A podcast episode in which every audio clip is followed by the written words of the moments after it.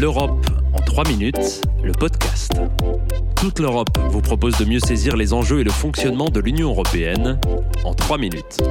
Une série audio courte et sans jargon.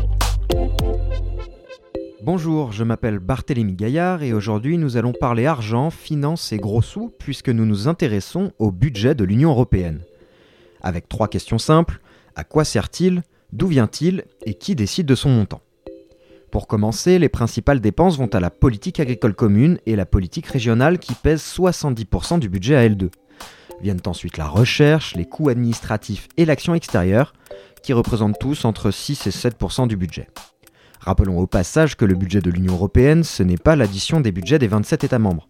Loin de là même, puisque pour avoir un ordre d'idée, le budget de l'Union prévu pour 2020 s'élève à 153 milliards d'euros, soit 100 milliards de moins que le seul budget de la France.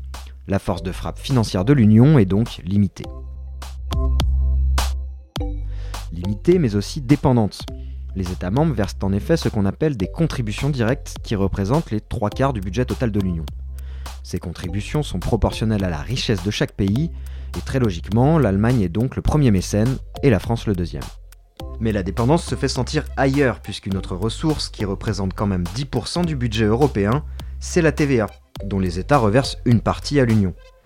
Les seules ressources qui alimentent directement les caisses européennes sont donc les droits de douane et les amendes qui pèsent à eux deux environ 15% du budget.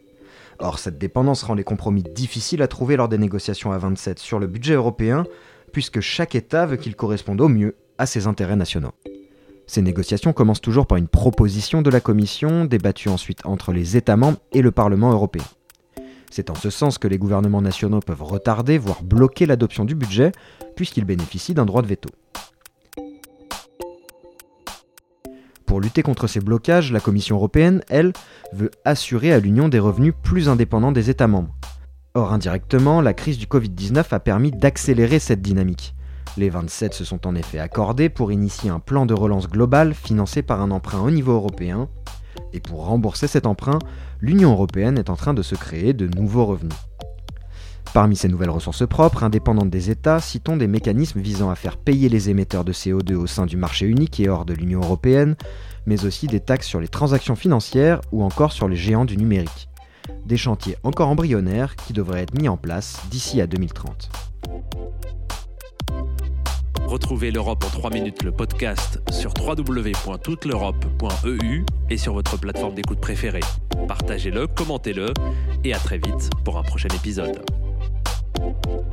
L'Europe en 3 minutes, le podcast.